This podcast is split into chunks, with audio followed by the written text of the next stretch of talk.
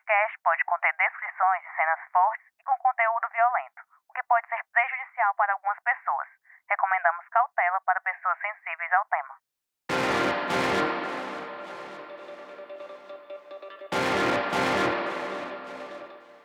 Oi, sou Emerson Rodrigues e este é o Pauta Segura, os bastidores da reportagem. Hoje nós vamos falar sobre os bastidores da reportagem sobre desaparecidos no Ceará. Estou com o repórter Messias Borges. Oi, Messias, tudo bem? Oi, Emerson, tudo bem comigo e com você?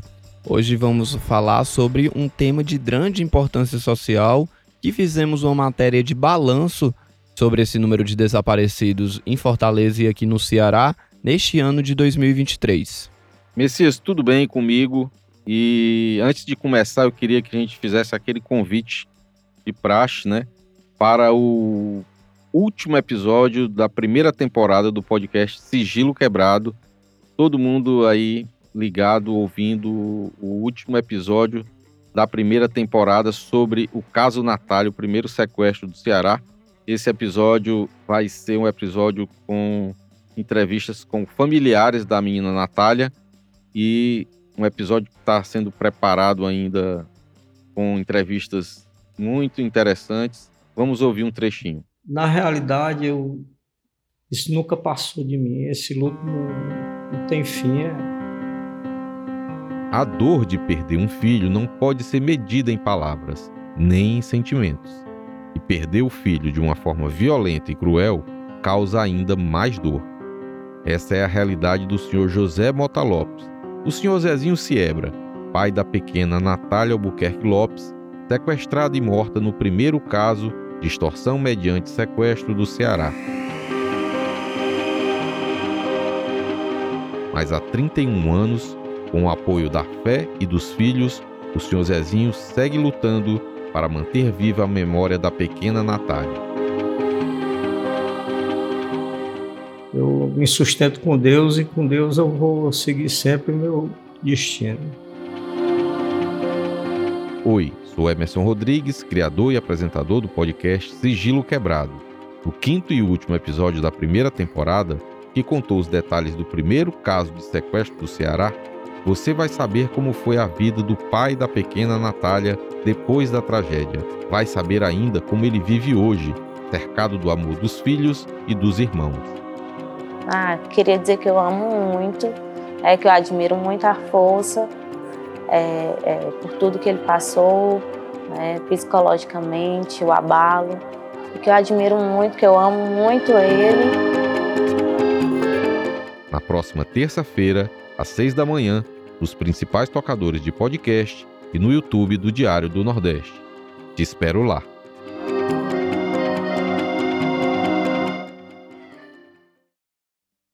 Voltamos então para o Pauta Segura, episódio 48.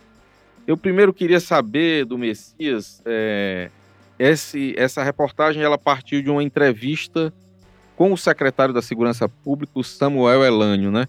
E a gente teve casos recentes de desaparecimento que repercutiram bastante, como o do garoto que foi encontrado, que foi desapareceu e foi encontrado infelizmente sem vida lá na UES e, um, e temos outros casos de, de desaparecimento que tem repercutido. E aí, a partir disso, a gente entrou em contato com a assessoria de comunicação da Secretaria da Segurança Pública e a assessoria é, marcou uma entrevista com o secretário Samuel Elande para que ele desse detalhes sobre esse assunto e sobre outros assuntos que vão render outras reportagens aqui no Diário do Nordeste.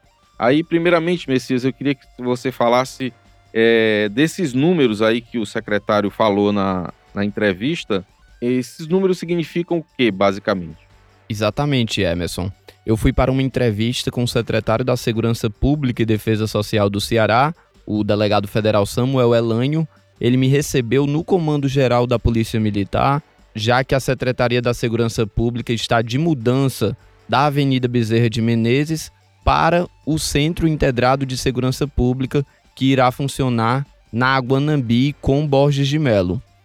Emerson, na entrevista a gente tratou justamente sobre esse número de desaparecidos em Fortaleza e no Ceará. Em Fortaleza há um número muito bom de localização de pessoas ainda vivas.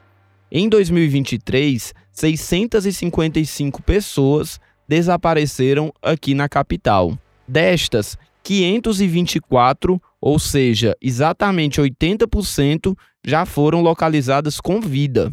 Já 30 pessoas, o equivalente a 4% e meio, que eram tidas como desaparecidas, infelizmente foram encontradas mortas, o que é o caso do menino Heitor Viana Kobayashi Silva, de 9 anos, que foi encontrado morto na lagoa da Universidade Estadual do Ceará no último dia 7 de setembro. E desse número total, também em Fortaleza, 101 pessoas seguem desaparecidas, né? o que representa 15,4% desse total. Já no Ceará, Emerson, esse número de pessoas desaparecidas que são encontradas com vida é menor do que em Fortaleza. No Ceará, em todo o estado, né, é 59% e meio foram localizadas com vida nesse ano de 2023. Isso representa 864 pessoas desaparecidas que, graças a Deus e aos trabalhos policiais, já foram encontradas com vida, de um total de 1.452 pessoas que desapareceram no estado entre janeiro e agosto deste ano. Todos esses dados são dos oito primeiros meses de 2023. Conversei lá com o secretário e ele apontou que o principal motivo para esse excelente número de localizações em Fortaleza é a atuação da 12ª Delegacia do Departamento de Homicídios e Proteção à Pessoa, que é uma delegacia que já foi criada há alguns anos, focada na localização, na identificação, na investigação de pessoas que desapareceram aqui em Fortaleza. E também tem uma certa atuação é, na região metropolitana, junto com as delegacias desses outros municípios mas no interior do estado ainda não tem essa delegacia especializada para investigar esse tipo de caso. Messias, a secretaria também conta com uma, uma nova tecnologia, uma nova parceria também para ajudar nessas investigações. Que tecnologia é essa que a secretaria está adotando nesse, nesses casos de desaparecimento? Emerson, foi justamente no caso do menino Heitor Viana Kobayashi Silva, que desapareceu na US, no bairro Itaperi, em Fortaleza, que a Secretaria da Segurança, a Polícia do Ceará, se utilizou pela primeira vez de uma ferramenta que é a Ambert Alerts, que foi utilizada pela primeira vez no Brasil para divulgar o desaparecimento do menino Heitor nas redes sociais. O secretário Samuel Elanho explicou como funciona essa tecnologia e por que o Ceará foi o primeiro estado do Brasil a testar essa tecnologia. E esse sistema busca, de uma forma mais eficiente, mais rápida, a busca de pessoas desaparecidas.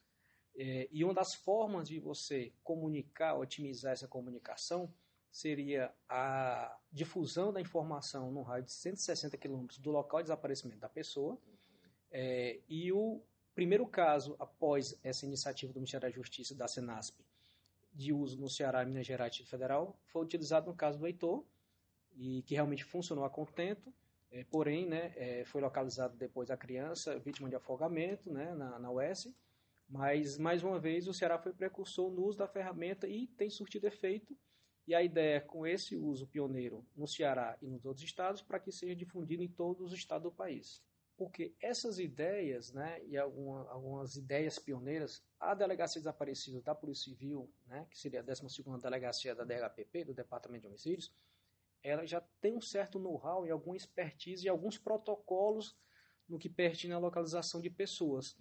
E, e dentre essas, né, é, e essa foi uma das ideias também implantada, né, divulgada né, pela equipe da Polícia Civil, e foi comprado essa ideia, juntamente com outras ideias, né? Pra, e, e, e, e o Ministério da Justiça né, gostou muito da ideia, inclusive o delegado que trabalha na delegacia de Aparecida está lá no Ministério da Justiça, é, é, como a gente chama, mobilizado, que é inclusive colocar em prática as ideias que ele vinha atuando no estado do Ceará. Uhum. E uma delas foi exatamente essa, que juntamente com os outros estados também a gente né, passou a ser pioneiro né, nisso. Então o estado do Ceará passou essa referência nesse trabalho de divulgação e localização de pessoas. Messias, o secretário é, falou que um delegado né, esteve na, no Ministério da Justiça para participar desse lançamento aí desse, dessa nova tecnologia em parceria com a Meta. É, e quais são os desafios, então, que a Secretaria da Segurança tem para enfrentar esse tipo de crime e atuar cada vez com mais eficiência na, na investigação desses casos? Exatamente, Emerson. É, como a gente falou, a 12ª Delegacia do Departamento de Homicídios e Proteção à Pessoa é uma delegacia que vem ganhando destaque nessa investigação de desaparecimentos aqui no Ceará e também no Brasil. Por causa disso, um delegado foi acionado pelo Ministério da Justiça para atuar lá é, justamente na instalação dessa tecnologia junto com a empresa Meta. Como o secretário falou, essa tecnologia é, envia, dispara né, várias, vários alertas é, para as pessoas que estão em um raio de 160 quilômetros do local de desaparecimento. É, as pessoas que estão dentro dessa área vão receber nas suas redes sociais ligadas à empresa Meta, que são o Facebook, o Instagram, o Threads e o WhatsApp, as pessoas que estiverem nesse raio vão receber alertas sobre o desaparecimento dessa pessoa em tal local. Infelizmente, esse mecanismo foi utilizado em um caso que não foi possível localizar a pessoa com vida, né? Porque o menino Heitor já foi encontrado morto, né? Por, por afogamento é, dentro da lagoa da US, no bairro Itaperi. Mas é uma tecnologia que vem para auxiliar ainda mais o estado do Ceará no combate a esse, ao desaparecimento de pessoas, né? É, como você perguntou, o principal desafio da Secretaria da Segurança Pública é melhorar esse índice em todo o estado, principalmente no interior. Já que aqui em Fortaleza tem a 12ª Delegacia do DHPP, no interior ainda não tem nenhum núcleo voltado especificamente para investigar esses casos. E é por isso que o secretário Samuel Elânio divulgou que a SSPDS tem um plano de triar mais três unidades é, três equipes voltadas para é, investigar desaparecimentos, sendo uma lotada no interior norte, outra irá ficar lotada no interior sul, provavelmente na região do Cariri. A do interior norte deve ser instalada em Sobral e ainda vai ter também uma equipe, é, provavelmente será instalada no sertão central do Ceará. Messias, ainda falando sobre a tecnologia em parceria com a Meta, o nosso ouvinte entender. Basta que a pessoa esteja logada em uma desse, dessas redes que ela receberá um alerta, mesmo que ela não esteja, não entre naquele momento na rede. Ela recebe uma notificação, é isso? Mais ou menos isso? Exato, Emerson. Aparece como se fosse um conteúdo patrocinado. É, não sei se os ouvintes é, acessam o Instagram e lembram que no auge da pandemia havia aqueles alertas de conscientização para usar máscara, acessar o site da, do Ministério da Saúde. Dessa vez, é, a Meta, né, que é a empresa que detém o Instagram e outras redes sociais, está utilizando desse mesmo mecanismo para divulgar desaparecimentos de pessoas. Essa tecnologia já funciona em 30 países pelo mundo e agora chegou ao Brasil e está em fase de teste no Ceará, em Minas Gerais e no Distrito Federal. E o Ceará foi o primeiro estado a se utilizar é, dessa tecnologia. É, justamente as pessoas que estiverem naquele raio de 160 quilômetros, é, isso pega uma boa parte do Ceará, né? Digamos assim. No caso do menino Heitor, todo mundo que estava em volta do bairro Itaperi, né, em Fortaleza e até em outras cidades, devido a esse raio, podem ter recebido esse alerta na rede social Instagram ou nas outras redes sociais sobre o desaparecimento desse menino. A gente lembra que foi até um caso que realmente é, repercutiu muito nas redes sociais e causou uma grande comoção devido a uma criança desaparecer dentro da US. É, ele era um menino autista, né? Então ficou todo mundo preocupado, querendo ajudar de alguma forma, mas infelizmente ele já foi encontrado sem vida na lagoa da universidade. Messias, e como é que a, a população né, pode colaborar para ajudar o trabalho da polícia nesse tipo de caso de desaparecimento. Emerson, a SSPDS ressaltou que qualquer informação sobre desaparecidos pode ser repassada à polícia pelos números 190 ou então para o DDD 85, né, da capital, e o telefone é 3257 4807, que é o número da 12ª delegacia do DHPP e também funciona no aplicativo WhatsApp e a 12ª delegacia também tem uma página própria no Instagram, né, sobre desaparecidos, é, que também as pessoas podem ver é, quem são as pessoas que estão desaparecidas, tem lá fotos é, com o rosto dessa pessoa. É, é bom sempre é, alguém consultar para ver se já se viu aquela pessoa, né? Perto da sua casa. É, eu acho que é um perfil que todo cearense é, deve seguir e ficar atento caso tenha visto algum desaparecido e possa colaborar com as investigações da polícia. A gente lembra que são casos que mexem muito com a emoção né, das famílias, é, que perdem esses familiares, que desaparecem, muitas vezes por questões de saúde mental, outras vezes. Eu já fiz outra reportagem sobre, sobre desaparecidos, Emerson, que um delegado me falou que muitas vezes a pessoa quer desaparecer mesmo. Quer sair do ciclo social, de perto da família, de amigos, é, mas na maioria dos casos é ligado a algum problema é, de saúde mental alguma questão financeira, enfim, mas de fato essa pessoa sempre precisa de ajuda, né? Outro, outro ponto outro ponto que é importante a gente destacar, Emerson, é outra estratégia que a Secretaria de Segurança teve para tentar ajudar na localização desses desaparecidos, que foi a divulgação das imagens dessas pessoas em outdoors e também em telões, né, que a gente vê na rua, em paradas de ônibus, em terminais de ônibus. É, isso é uma parceria com a empresa Urbimídia, que inclusive é, está concorrendo ao 20 Prêmio Inovare, né, que é um prêmio famoso é, da justiça brasileira. E além dessa, dessas tecnologias e desses dados sobre desaparecimento, o que mais você conseguiu extrair dessa conversa com o secretário Samuel Elânio, Messias? Emerson, a gente também teve a oportunidade de conversar sobre outros temas com o secretário da Segurança Samuel Elânio, que assumiu a pasta no início deste ano, de 2023, e ele fez um balanço lá é, desses oito primeiros meses da sua gestão, destacando principalmente a redução de homicídios que está tendo no estado do Ceará, uma certa estabilização. É, ele também falou sobre novos projetos para a segurança pública, é, parcerias com outros estados do Nordeste para instalar câmeras em vários estados. Também ele falou sobre parcerias com o Ministério da Justiça e Segurança Pública, disse que a Secretaria da Segurança do Ceará está bem próxima do Ministério da Justiça, agora com a troca do governo federal, né? E está permitindo muitos projetos em parceria, entre eles é um, um, uma investigação conjunta que tem como alvo uma facção criminosa carioca e também um trabalho que se chama Operação Paz, que é um investimento de 13 milhões de reais que o Ministério da Justiça vai fazer para diminuir os homicídios aqui no Ceará. Mas isso eu estou só dando uma prévia, porque são temas para outra reportagem que já está no site do Diário do Nordeste e que também pode ser lida por quem está nos ouvindo. Perfeito. Então, notícias boas, né?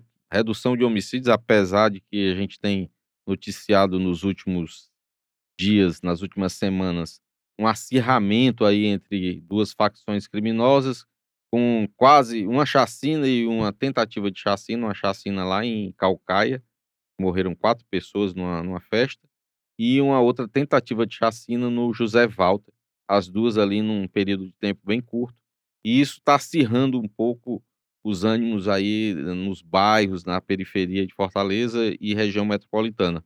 Mas isso é um assunto para um outro podcast. Agora a gente vai para uma chamada do Ponto Poder Cafezinho, que a gente vai ter no episódio mais recente, mais atual do Ponto Poder Cafezinho. Vamos ouvir.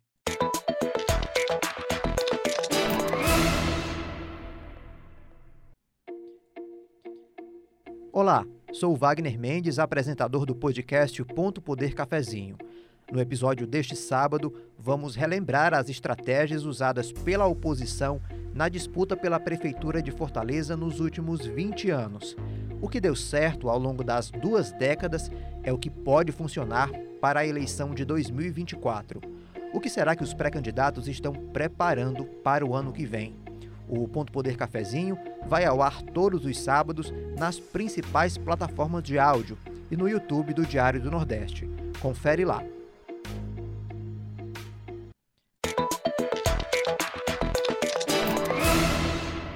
Você escutou aí o Wagner Mendes dando um resumo do que é o episódio dessa semana do Ponto Poder Cafezinho e agora a gente vai para o quadro factual.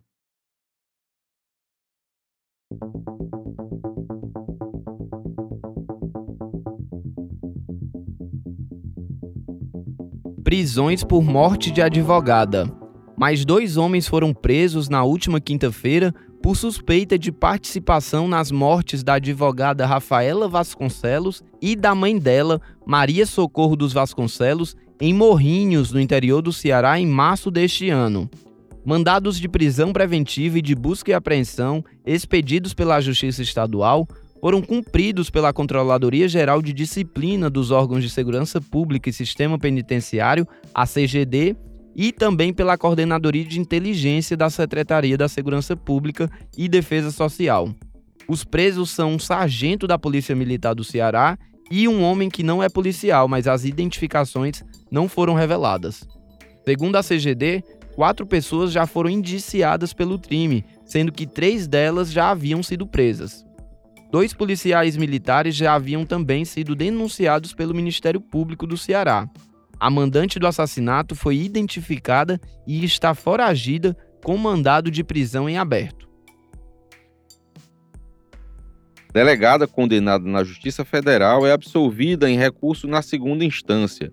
Outros policiais também alvos dessa operação tiveram as penas reduzidas. A delegada Patrícia Bezerra foi absolvida pela Justiça Federal na segunda instância, lá no Tribunal Regional Federal da Quinta Região, em Recife, por conta da Operação Vereda Sombria, onde ela era acusada, entre outros crimes de organização criminosa. A decisão foi por três votos a zero a favor da delegada, e além da absolvição dela, outros policiais alvos dessa Operação Vereda Sombria tiveram penas reduzidas, né? O advogado Leandro Vaz, que fez a defesa da delegada Patrícia Bezerra, afirmou que o TRF-5 distribuiu a Lidman Justiça. A absolvição da delegada não só restabelece a verdade e a sua dignidade, como também demonstra que excessos acusatórios precisam ser combatidos incansavelmente pela defesa.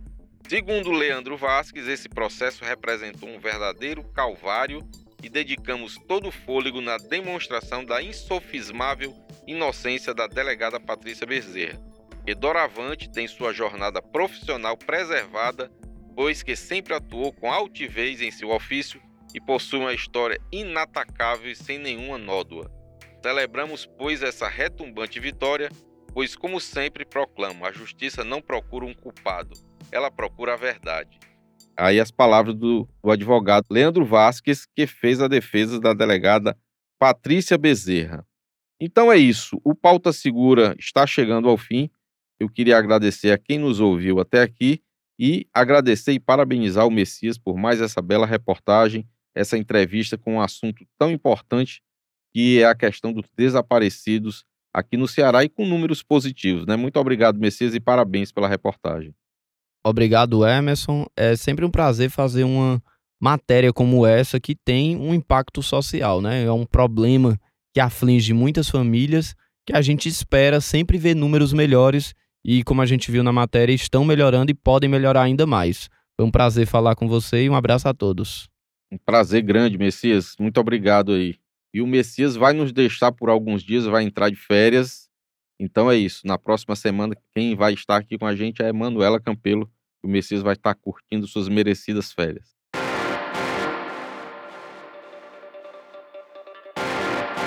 Este foi o Pauta Segura, o seu podcast semanal sobre os bastidores das principais reportagens sobre segurança que você lê no Diário do Nordeste. Siga o nosso podcast na plataforma de áudio da sua preferência ou no YouTube do DN. Compartilhe com parentes, amigos. Também peço que você deixe o seu comentário e avalie o nosso programa. Se você tiver qualquer sugestão, crítica, dúvida ou foi citado e quer direito de resposta, envie um e-mail para podcastpautasegura@svm.com.br. Esse podcast foi produzido e roteirizado pelo Messias Borges e por mim. Eu fiz a edição de áudio, a voz da abertura da repórter Tatiane Nascimento, a supervisão do conteúdo é do Alan Barros, da Aline Conde e da Giovana Rodrigues. A coordenação de núcleo é da Karine Zaranza e a gerente de jornalismo é a Ívila Bessa. Espero vocês para conhecer os bastidores de mais uma grande reportagem aqui do DN. Até semana que vem.